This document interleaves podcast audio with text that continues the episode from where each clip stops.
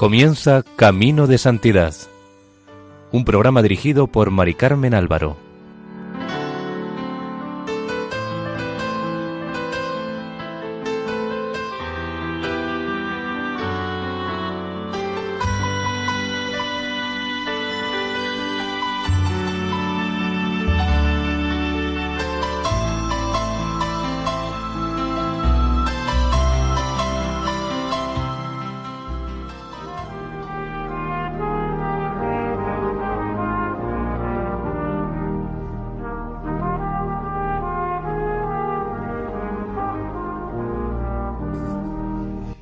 Bienvenidos al programa Camino de Santidad, realizado por el equipo de Radio María en Castellón, Nuestra Señora del Lledó.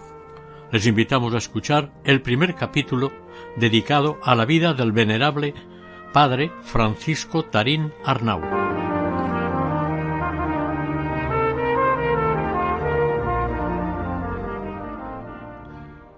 El Padre Francisco Tarín es el típico jesuita que vivió en plenitud su vocación, la cual le llevó a realizar plenamente los tres compromisos radicales característicos de la Compañía de Jesús. Vivir como Jesús por entero la voluntad del Padre hasta la muerte, sometiéndose en libertad a la obediencia. Vivir como Jesús subordinando los bienes humanos a los valores definitivos del reino de los cielos y al supremo valor, Jesús mismo. Vivir como Jesús, con un corazón indiviso, totalmente consagrado a Dios por la castidad perfecta, y estar generosamente disponible para ayudar a todos los hombres. Desde el día de su ingreso en la compañía de Jesús, se tomó en serio su alianza con Dios. Tuvo un dominio sobre sí mismo que los sacrificios, los ejercicios ascéticos que hacía asustan un poco. Nada le parecía penoso. El continuo viajar, la incomodidad de los hospedajes, las comidas, que dejaban mucho que desear, nada le asustó.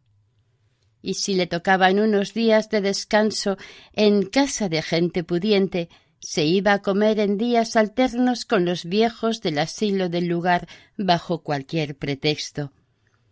En las casas que se hospedó nunca consiguieron saber qué noches dormía en la cama y qué noches recostado en un sillón, porque nunca se olvidó de remover las sábanas antes de salir de la habitación. Gastó su vida al servicio de la gente, recorriendo como misionero popular los pueblos de España, sobre todo del sur. Las gentes le oían con mucho gusto, le querían y se sentían queridos. Francisco de Paula Tarín Arnau nació en Godelleta, Valencia, el 7 de octubre de 1847. Recibió el bautismo el mismo día. Sus padres fueron Miguel Tarín y Teresa Arnau. Francisco fue el noveno de los hijos, después nacerían dos niños más. Cuando nació nuestro santo, su padre era alcalde constitucional del lugar, es decir, que había sido elegido por sus vecinos, porque les merecía confianza y era honrado y trabajador. Los hijos le daban el tratamiento respetuoso de señor padre y a Teresa señora madre, y aprendieron a saludarle por la mañana y a despedirse por la noche besándole la mano, costumbre que conservaron toda su vida. El día lo terminaban los tarín con el rezo del rosario en familia. La madre en cada época del año añadía las novenas de San Francisco de Paula y San Roque, sufragio por las almas del purgatorio, el trisagio, etc., lo cual a los chiquillos los debía de cansar bastante. Francisco fue confirmado a los tres años de edad, aprovechando que el arzobispo estuvo en el pueblo de visita pastoral. Empezó el colegio a los seis años, justo cuando nació su hermano José Ramón. Todos los niños de la familia eran fuertes, macizos, menos Francisco, que crecía delgado y endeble, lo cual hizo que tuviera que recibir cuidados especiales por parte de la familia, sobre todo de su hermana Úrsula. Aunque debilucho, Francisco era muy inteligente y su maestro don Matías Cid lo captó enseguida. En los recreos dirigía los juegos de los niños mayores que él. Incluso su hermano Gabriel, dos años mayor, aceptaba que les dirigiera el recreo, aunque le solía pedir que sin pegar, que era muy pegón. A los ocho años lo admitieron de monaguillo en la parroquia, lo cual fue para él una alegría inmensa. Aprendió a ayudar bien a misa, y un primo suyo dijo de mayor que los domingos la gente disfrutaba viendo aquel retaquito vestido de sotanilla roja, roquete blanco y bonete coloreado trasteando los utensilios litúrgicos. En la primavera de 1854 aún tenía Francisco seis años. La familia Tarín tuvo la alegría del nacimiento de otro niño. Le pusieron de nombre Antonio, para Francisco aquello fue el no va más. Volcó en el pequeñín todo su cariño. Pero a los quince meses, en pleno verano de 1855, Antonio murió. Una pena muy profunda invadió el alma de Francisco, que estuvo a punto de costarle la vida. Enfermó gravemente y el médico no sabía cómo reanimar a un niño que moría de pena por haber perdido a su hermano. Todo el pueblo en Godelleta quería acompañar a la familia Tarín en su dolor. El coadjutor de la parroquia, don Domingo Cano, que era muy querido por los niños del pueblo, no se apartaba de la cama de Francisco. Lo confesó, le llevó el viático y lo preparó a bien morir. De este modo recibió a tan temprana edad la primera comunión que en aquellos tiempos solía retrasarse hasta los doce o trece años.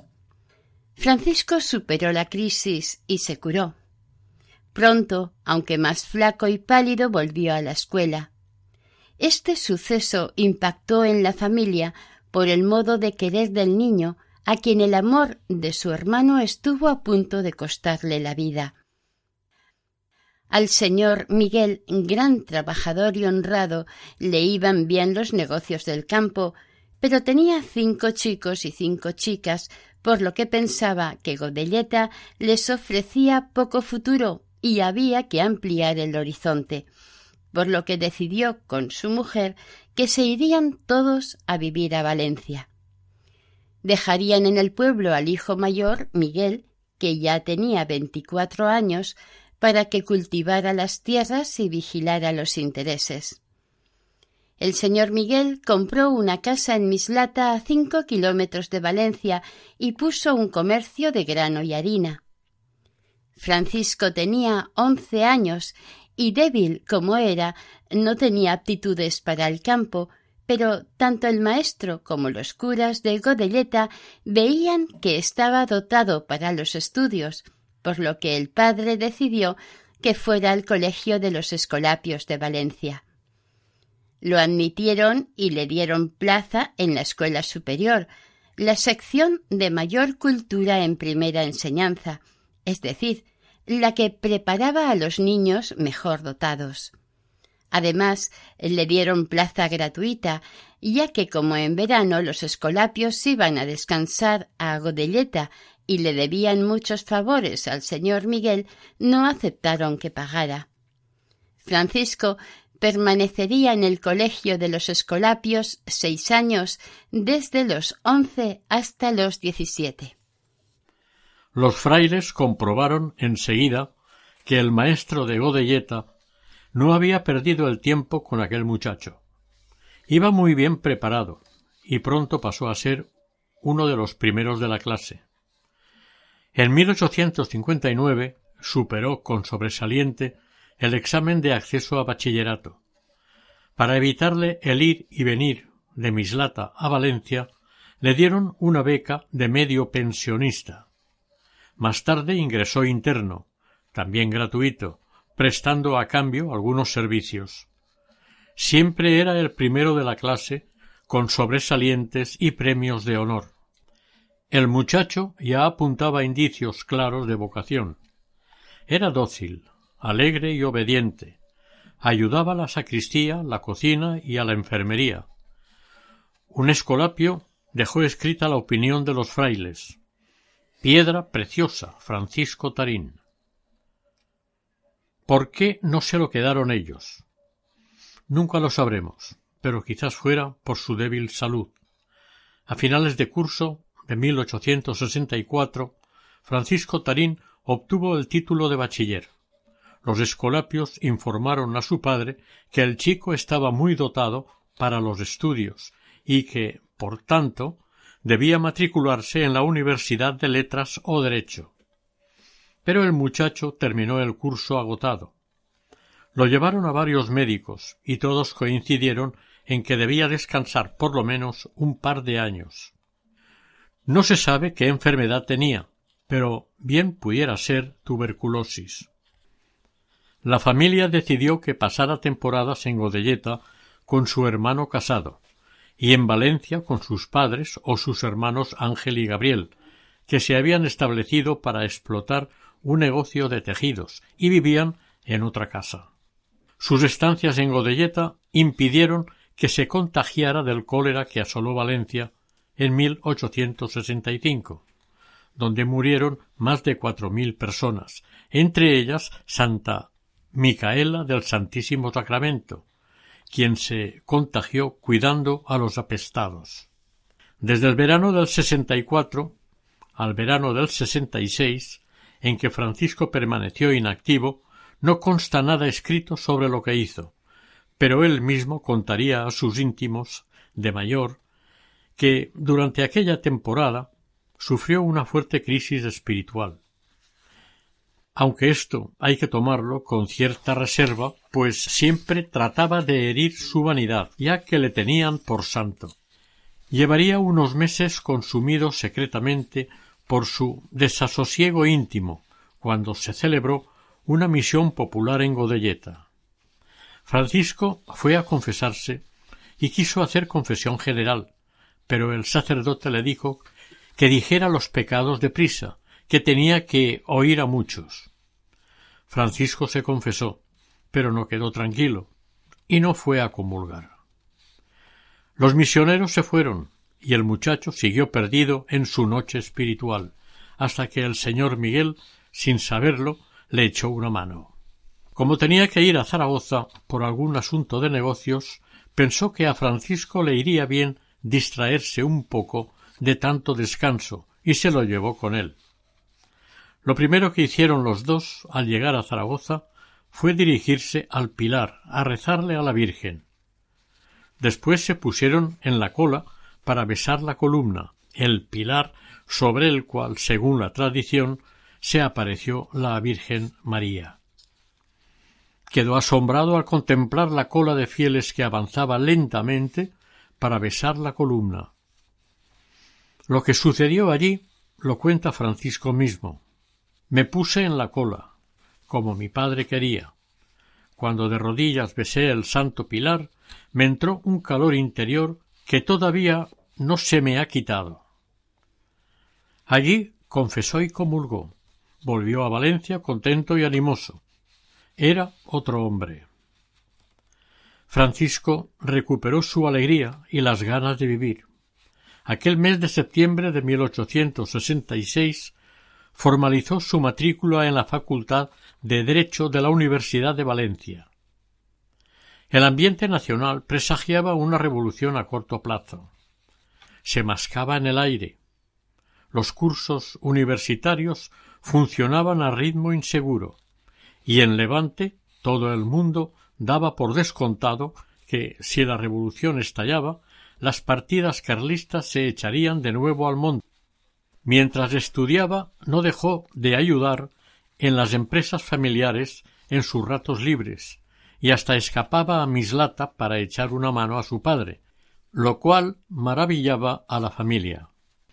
El golpe de gracia divina recibido por Francisco Tarín en el Pilar de Zaragoza no sólo le devolvió la paz del alma, sino que le abrió un sendero hacia nuevos horizontes.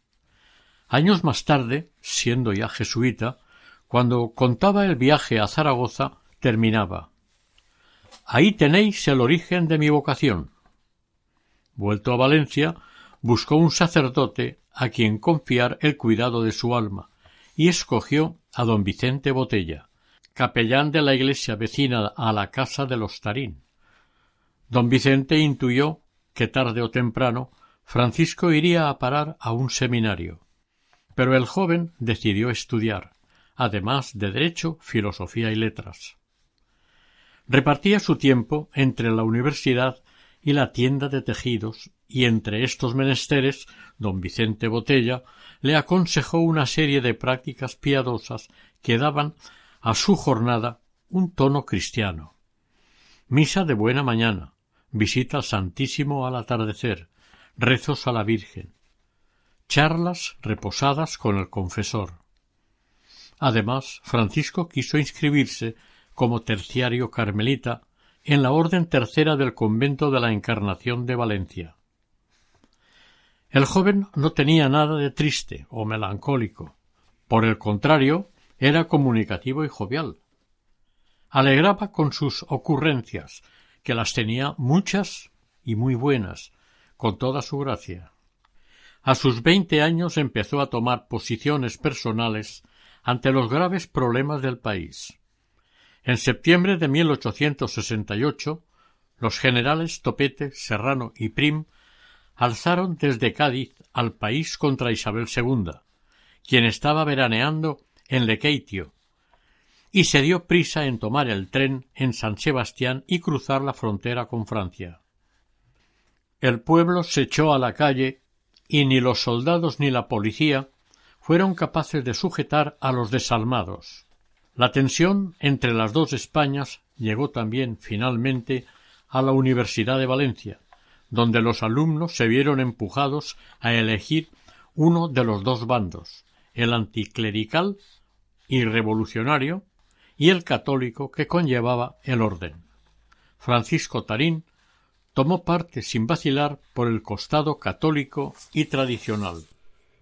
La primavera de 1869 trajo incontables desastres políticos para España y una enfermedad gravísima a Francisco Tarín. En abril, la salud del joven cayó en picado. Sin síntomas que lo anunciaran, una violenta hemorragia pulmonar manifestada por violentos ataques de tos con sangre llevó la alarma y el desconsuelo a la familia Tarín. Francisco se moría los médicos no disponían de medios para atajar la hemoptisis avanzada. Le trasladaron a Godelleta para ver si el cambio de aires le hacía bien, pero la enfermedad seguía adelante. Lo trasladaron a Valencia. Sus padres decidieron contarle a Francisco la verdad y que se dispusiera a bien morir. El enfermo besó y acarició las manos de su padre y su madre y les quiso animar. Le administraron los últimos sacramentos y aceptó los designios de Dios. Aquella interminable agonía duró de abril del 69 a marzo del 70, once meses. Al llegar la primavera comenzó a reponerse lentamente. Había vencido la crisis según contaron después durante la convalecencia, le comentó a su madre si no salía perdiendo con curarse otra vez, ya que estaba bien preparado para irse al cielo. Tarín iba tres cursos atrasado en sus estudios por causa de la enfermedad y la convalecencia. A finales de la primavera de 1871 con veintitrés años le dieron de alta los médicos advirtiéndole que debía cuidarse. El señor Miguel quería que su hijo reanudara sus estudios, pero Francisco no lo tenía claro. Había meditado largamente durante los meses de convalecencia y prefería aplazarlos. Mientras se pondría a trabajar en la tienda con sus hermanos Ángel y Gabriel, madrugaba, Era el primero en levantarse e iba a la primera misa. Luego desayunaba con su madre y se iba a la tienda. Abría el local, barría la entrada, quitaba el polvo y avisaba de la hora a los dependientes alojados en el último piso del edificio. Cuando entraban los clientes se ponía al frente de la caja y ejercía de cajero y contable. Los domingos le gustaba salir al campo de paseo con los amigos, con los que seguía teniendo contacto. Visitaba el hospital y le rezaba como todos los valencianos a la Virgen de los Desamparados. Además, había cogido una costumbre por la que sus hermanos le gastaban bromas. Le gustaba oír discursos y acudía a escuchar a los oradores de renombre que pasaban por Valencia y escuchar en las iglesias a los predicadores. También acudía a los mítines políticos en plazas y teatros, asistía a las concentraciones revolucionarias. Francisco tenía veinticuatro años y no sabía hacia dónde orientar sus pasos. Y en más se impacientaba de ver a su hijo de tanta valía fracasado, malogrado tras el mostrador de unos almacenes, era su madre quien le daba prisa a que se decidiera por estudiar o hacer algo. En lo concerniente a la política, el general Prim propuso al duque de Aosta Amadeo de Saboya como rey de España. Las Cortes lo aceptaron.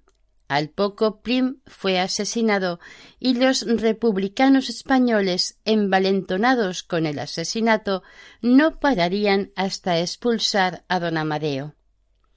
Madrid estaba minada de intrigas.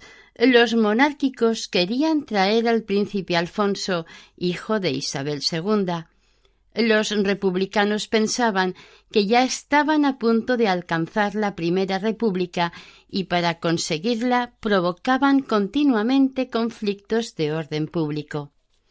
Don Amadeo y doña María Victoria durarían poco. España estaba en plena efervescencia.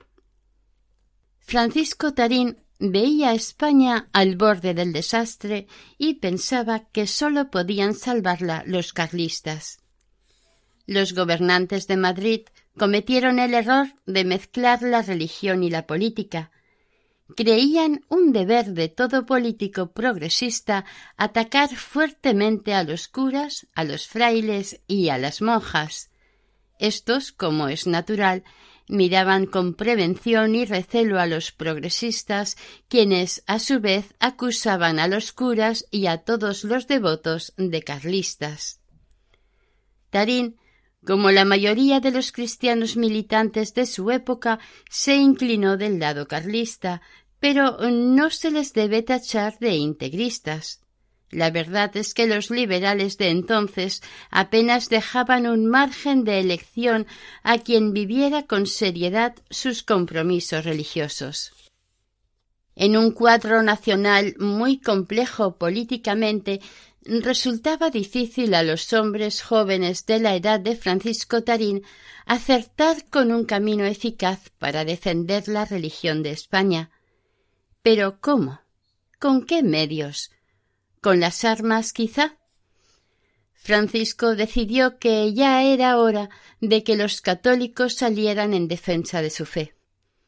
El 11 de febrero de 1873 abdicó Amadeo de Saboya de la corona de España. Había reinado dos años, un mes y siete días. A los íntimos les decía No entiendo nada. Estamos en una jaula de locos. Barcelona quería declarar la República Independiente Catalana. Cádiz, Sevilla, Málaga, Granada, Cartagena, Valencia y hasta pequeños pueblos de Extremadura se proclamaron repúblicas independientes. Cartagena, que contaba con la escuadra, declaró la guerra a Madrid. Valencia estableció el cantón valenciano. Francisco estaba desorientado, Pensaba que debía hacerse algo, pero ¿qué? A los jesuitas les habían cerrado la residencia de Valencia nada más estallar la Revolución de 1868 y tuvieron que refugiarse en casa de familias en poblaciones cercanas hasta que se pasara la rabia contra la Compañía de Jesús. A primeros de 1872, los párrocos de Valencia contrataron a dos jesuitas de Murcia para que predicaran una gran misión popular de cuarenta días durante la cuaresma. Resultó un éxito. Tarín, aficionado a escuchar discursos, lo pasó en grande escuchando los sermones. Los curas valencianos, impresionados por el éxito, pidieron a Murcia que en noviembre fueran otros dos. Esta vez uno de ellos fue el padre Merlín. Tarín le oyó y le pareció ver en él los ideales a los que él aspiraba. Habló con él y se hicieron amigos. El padre Merlín tuvo que volver a Murcia, pero Francisco Tarín ya veía algo de claridad para su futuro.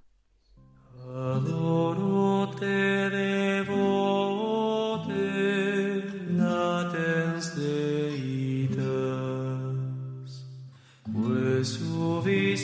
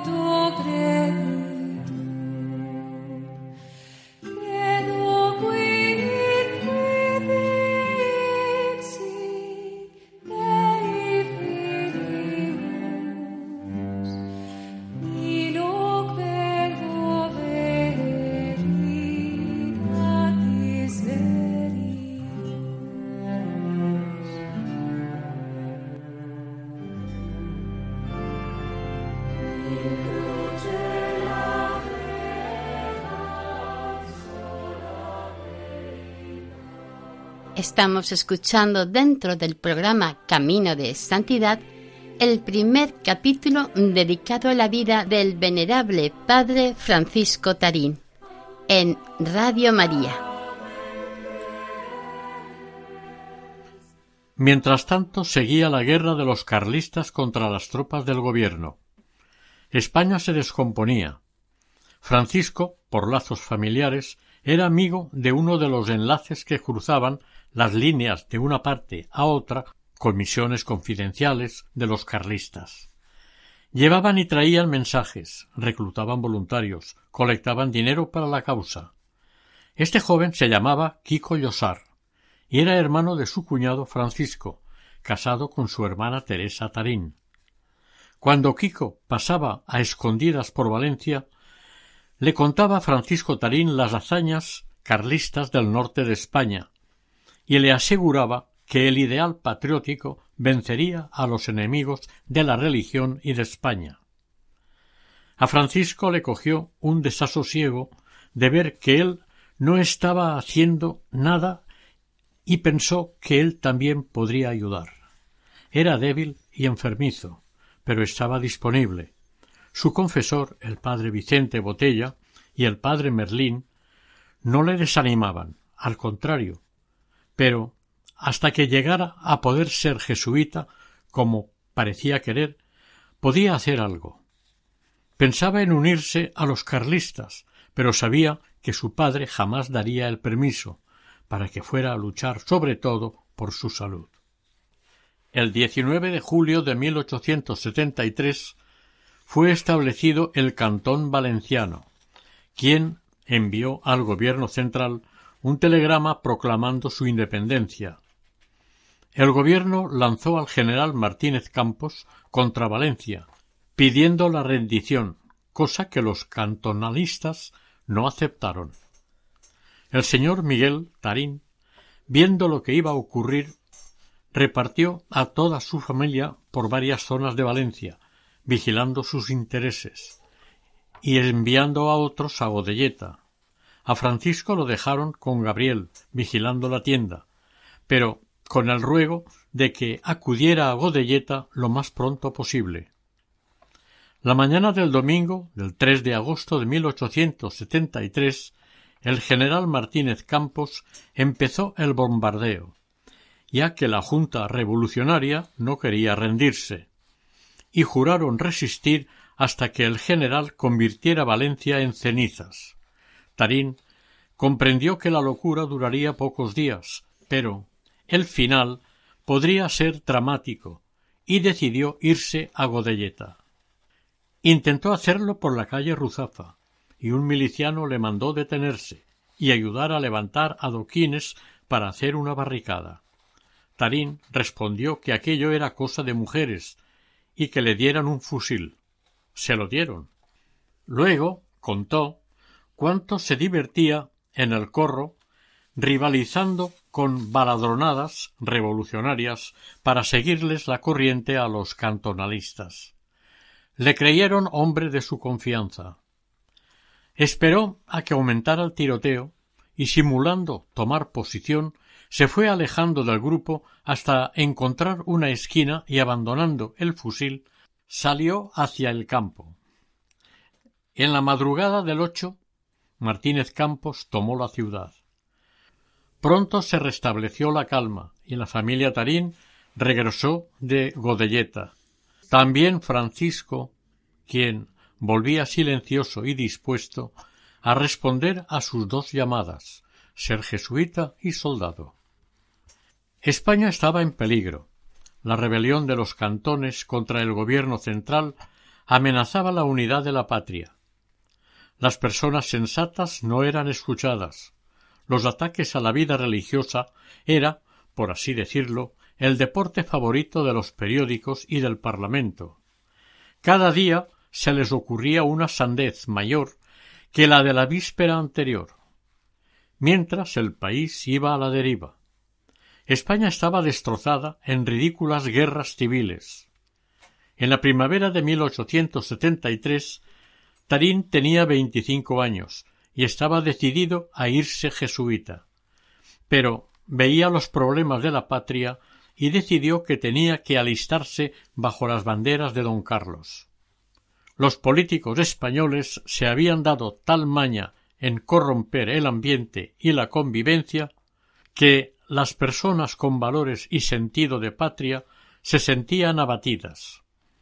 Tarín, como otros muchos jóvenes con ideales cristianos, se sintió llamado a luchar por España, con los carlistas, antes de consagrarse a Dios en la compañía. Y no fue el único caso. Francisco sabía que su padre no le daría permiso para irse a luchar. Alegaría su mala salud y, como no quería desobedecerle, decidió marcharse sin decir nada. Después ya les escribiría explicando la decisión tomada. Sólo lo sabían su hermano José Ramón y su confesor don Vicente Botella.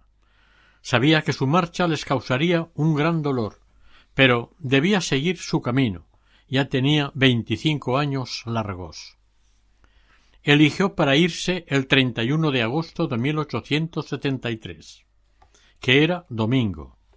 Había escogido un día festivo porque así su marcha de Valencia no sería descubierta hasta la noche. Fue temprano a misa, y sin más equipaje que un pequeño hato con una muda, tomó a pie el camino de Madrid. Tenía por delante un viaje de cuatrocientos kilómetros.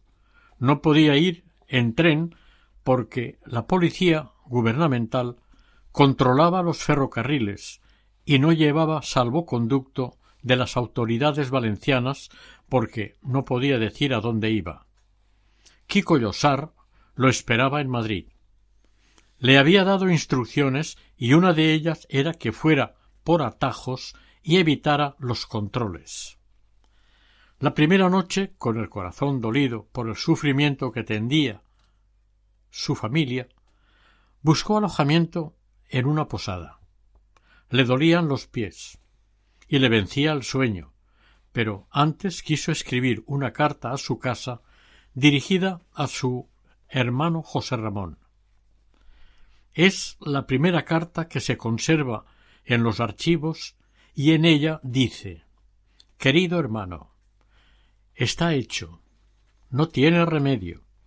Sé que he faltado y por ello te pido mil perdones. Te ruego, sí, que participes a toda la familia, que no les preocupe mi futura suerte. Esta será la que Dios quiera depararme. Procuraré escribir cuando menos semanalmente, para participaros el estado en que me encuentro, aunque no cesaré de repetiros que la única pena que embarga mi corazón es la de que estoy persuadido que la familia sufre por mí. Quisiera continuar, pero no puedo. Lo haré otro día, quizás mañana. Tuyo de corazón, Francisco. Cuando llegó la noche y vieron que no llegaba a casa de sus hermanos y tampoco estaba con sus padres ni en casa de amigos y parientes, la familia lo pasó muy mal. Finalmente se les ocurrió acudir a don Vicente Botella, quien los tranquilizó, pero la familia seguiría desconcertada hasta que llegó la carta. Cuando fueron a la casa donde vivía con sus hermanos, registraron la habitación de Francisco, todo estaba en orden. Se había marchado sin ropa y sin dinero. La llave de la caja estaba sobre la mesa. La vida seguirá sin que la ausencia de Francisco haya creado ningún problema. Pero todo será distinto. La familia Tarín pierde a Francisco para siempre. El joven entró en Madrid el 8 de septiembre después de ocho días de camino estaba agotado. Kiko Llosar estaba contentísimo de la llegada de su amigo y lo llevó a ver el centro de Madrid. Recurrió a la red carlista de espionaje y obtuvo un salvoconducto a favor de Francisco para que pudiera viajar sin temor por tren hasta Burgos, donde le esperarán los enlaces que le llevarán hasta un campamento carlista. La noche del 9 Tarín escribió a su hermano José Ramón. Entre otras cosas le dijo Al señor padre no me atrevo a escribirle, mas tú me defenderás en su presencia y en lo sucesivo ya tendré valor para dirigirle mis cartas. A Francisco le apenaba terriblemente lo que estaría sufriendo la familia por su causa y sobre todo su madre. Sigue la carta particularmente nuestra queridísima madre, lo sé, y no puedo acordarme de todos vosotros sin que se me parta el corazón de dolor, y os tengo siempre presentes. Después sigue explicando el motivo de su partida secreta. Tenía miedo de que su padre no le hubiera dado el permiso para irse. En Madrid no pudo visitar al padre provincial de los jesuitas como él quería para tratar con él los detalles de su entrada en la compañía, por lo que con el salvoconducto en el bolsillo no quiso perder tiempo y el once tomó el tren para Burgos en compañía de Kiko. Francisco estaba emocionado al pisar la tierra donde esperaba poder cumplir su deseo de alistarse en las filas carlistas. Desde allí escribió varias cartas a su hermano José Ramón, a don Vicente Botella y finalmente a sus padres. Las escribía con mucho cuidado porque pasaban por censura gubernamental al pasar por Madrid y muchas eran interceptadas y no llegaban a su destino. Su hermano le contestó diciéndole La familia está bastante animosa desde que has sabido tu paradero. Te encargo mucho que, cuando escribas a la madre o al padre, lo hagas manifestando alegría, para no entristecerlos aún más de lo que están. Después puso a su disposición todo el dinero que tenía ahorrado para lo que necesitara. Tarín salió de Burgos hacia Estella, consolado por haber tenido noticias de los suyos. Llegó a Estella hacia el 20 de septiembre. En Burgos había descansado, pero los efectos de la caminata de Valencia a Madrid aún se dejaban ver, y más en un organismo tan enflaquecido por la enfermedad como el suyo. Se presentó al mando carlista y fue rechazado para el frente. Le ofrecieron trabajos auxiliares en oficina, pero los rechazó. Estaba decepcionado. Tanto esfuerzo hecho para nada. Providencialmente había dos jesuitas que estaban como capellanes en el bando carlista. A ellos les contó su intención de llamar a las puertas de la compañía después de cumplir con la patria en las filas del rey don Carlos. Estos sacerdotes le animaron a que no retardara su entrada, el noviciado, ya que los estudios duran años y él ya iba a cumplir veintiséis. Durante la Revolución de 1868 los jesuitas habían sido expulsados de España y aunque muchos se quedaron como sacerdotes diocesanos viviendo en casas particulares o parroquias, los noviciados los tuvieron que llevar a Francia. El de la provincia de Aragón primero estuvo en Andorra y después en Toulouse, y el de Castilla en Poyán, en el departamento de las Landas, a ochenta kilómetros de Irún. A Tarín le hubiera correspondido ir al noviciado de Andorra, pero la distancia y el peligro de los caminos llenos de soldados que no tenían problema en matar a los jóvenes solitarios que encontraban le hizo seguir el consejo de los dos capellanes y se fue a Poyán. Escribió por primera vez directamente a sus padres exponiéndole el respetuoso temor del hijo que conoce que ha faltado a sus padres y vacila antes de ponerse delante de ellos, y le sugería la noticia satisfactoria de modo que ellos pudieran adivinar su ida hacia el noviciado. Salió de Estella a finales de septiembre. Tarín no guardó apuntes de esta última etapa de su vida. El peligro era mucho si era detenido por el camino y caían en manos de los liberales. Llegó a Poyán el 9 de octubre. Hacía exactamente cuarenta días que había salido de Valencia. En la casa había treinta y seis muchachos españoles aspirantes a ser jesuitas. Los jesuitas lo recibieron con simpatía, aunque con prudencia, como debía ser. Más de un desaprensivo huyendo de la guerra podía ir a refugiarse allí. Pronto se dieron cuenta que no era el caso de Francisco Tarín iba respaldado por los jesuitas capellanes del campamento carlista y su comportamiento era franco y noble. Pronto Tarín se ganó el afecto del superior padre Buenaventura Feliu. Además estaba en Poyán el padre provincial Juan Nepomuceno Lobo, a quien Tarín había deseado visitar en Madrid. El provincial decidió aceptar a Tarín como postulante y le pidió que solicitara rápidamente a Valencia los documentos necesarios para comenzar su noviciado. Partida de nacimiento, permiso paterno e informes de los jesuitas que le conocían. A Francisco aquello le parecía un sueño e inmediatamente escribió a su casa.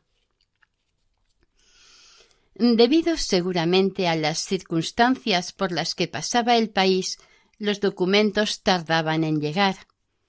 Durante aquel mes escribió muchas cartas a su familia suplicando no se retrasaran en enviarlos. A sus padres les escribía cartas llenas de ternura y procuraba convencerlos de que se sentía feliz. A finales de octubre ya tenía el superior toda la documentación. El postulante podía pasar a novicio.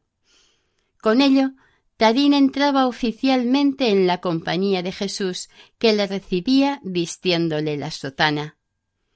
Comenzaban dos largos años silenciosos, durante los cuales deberá asimilar las esencias de la compañía de Jesús, medir la seriedad de los compromisos propuestos a sus discípulos por Ignacio de Loyola, conseguir hábitos de oración, de sacrificio, de obediencia, y tomar firmemente la decisión de pronunciar la fórmula de los votos. Recibió la sotana el 30 de octubre de 1873. Acababa de cumplir veintiséis años. Ignacio de Loyola quería que quienes formaran parte de su compañía reunieran unas cualidades, como por ejemplo que tuvieran madurez humana, personas ya deshechas del mundo, mejor que adolescentes inexpertos. Quería también que quienes se incorporaran a la compañía dieran el paso con clara conciencia de lo que deciden. Servir a Dios totalmente, ideal de superación constante, entre otras cosas. Tarín no era un niño y sabía lo que quería. El noviciado le sentó tan bien que hasta su salud era perfecta. Le dijo a su familia No hablo de mi salud porque desde que llegué a esta santa casa no he experimentado en ella el más mínimo quebranto. Días más tarde insistió De salud estoy perfectamente, cual no he estado nunca. Desde que llegué no he tenido ni el más ligero dolor de cabeza. Los dos años de noviciado fueron para Tarín una fiesta prolongada. A la disciplina y al trabajo metódico estaba acostumbrado de familia. A servir a los demás también. La reflexión y la oración permanente le habían atraído desde muchacho. Y si había algún roce de convivencia, aplicaba el sentido común, algo que se usaba frecuentemente en casa de los Tarín, por todo lo cual se adaptó al noviciado perfectamente. Cuando murió el padre Tarín, sus compañeros, que eran casi todos menores que él, manifestaron que le vieron muy ejemplar. Se prestaba a servir con abnegación, tenía una humildad, devoción, piedad y caridad nada comunes se le notaba una capacidad de sacrificio aprendida en hogar de familia numerosa. Ya de mayor, su compañero menor, en diez años, el padre Vicente Leza, confesó que había contemplado atentamente los comienzos jesuíticos de Tarín, y no había advertido en él falta alguna, ni grande ni pequeña. Leza le estaba agradecido, dice al respecto. Tarín se consideraba obligado a acudir a cuantas necesidades y caprichos tuviéramos sus compañeros, de tal modo que acudíamos a él como la cosa más natural para cuanto se ofreciera. Terminado el noviciado, los superiores, como fecha para que pronunciara sus votos, le señalaron a Francisco Tarín el 1 de noviembre, fiesta de todos los santos. Apenas hay documentos sobre él de los dos años que pasó en el noviciado en Poyana, pero un compañero dejó constancia de su comportamiento en el ejercicio de culpas, que consiste en que todos los compañeros dicen en voz alta los defectos que le han visto al aspirante a pronunciar los votos. Francisco estaba arrollado en el centro del círculo que formaron los compañeros, y por turno le fueron diciendo los defectos y faltas advertidos en su convivencia. Cuando estos terminaron, el padre maestro volvió a la carga tomando las acusaciones oídas y valorando su significado. Quien más tarde contó esto dijo que el maestro dio a Tarín un trato especialmente severo y supone los motivos. Conocedor el padre maestro del diamante que labraba, quiso ejercitar la virtud del novicio. Luego, añade, al levantarse, Tarín apareció con una modestia edificante y tranquila. Mucho debió de impresionar a los presentes la humilde serenidad con que Francisco Tarín encajó los reproches, porque medio siglo más tarde un jesuita presente en aquella circunstancia comentó Yo conocí bien a Tarín en el noviciado y ya era santo. Los carlistas, una tras otra, fueron perdiendo las batallas y el rey don Carlos tuvo que exiliarse. El 28 de febrero de 1876 cruzó la frontera entrando en Francia por el puente de Arnegui. Los jesuitas refugiados en Poyen supieron que España estaba ya en paz. La guerra había terminado y pronto les permitirían volver a la patria. En el invierno de 1875, Francisco Tarín había terminado el noviciado y ahora le tocaba enfrentarse con los estudios eclesiásticos seriamente. Tenía veintiocho años. Los superiores también querían que aprovechara los estudios que había hecho en la Universidad de Valencia. Pero este deseo quedaba aplazado hasta que regresaran a España cosa que todos presentían sería pronto.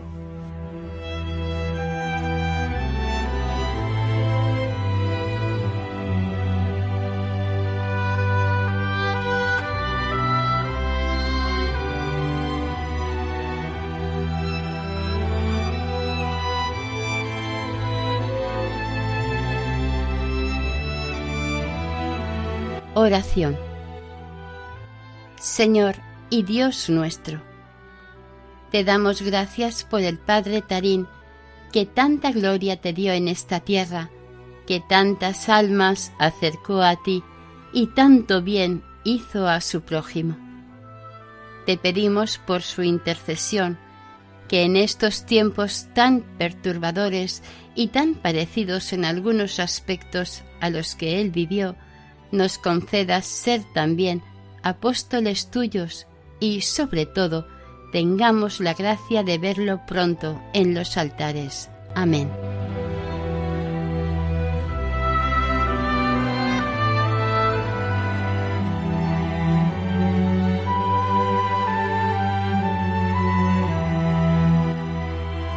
Finalizamos aquí el primer capítulo dedicado a la vida del venerable padre jesuita Francisco Tarín dentro del programa Camino de Santidad, elaborado por el equipo de Radio María Nuestra Señora del Lledó de Castellón. En el programa han participado Eustaquio Masip al micrófono y Maite Bernat al micrófono y técnico de sonido.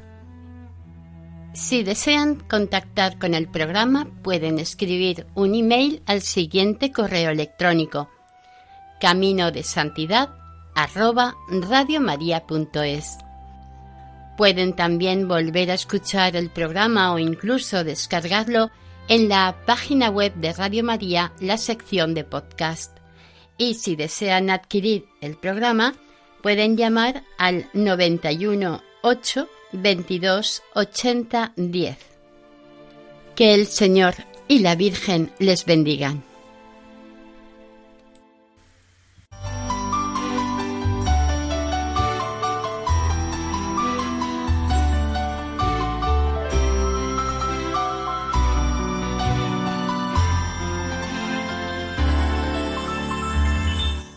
Camino de Santidad.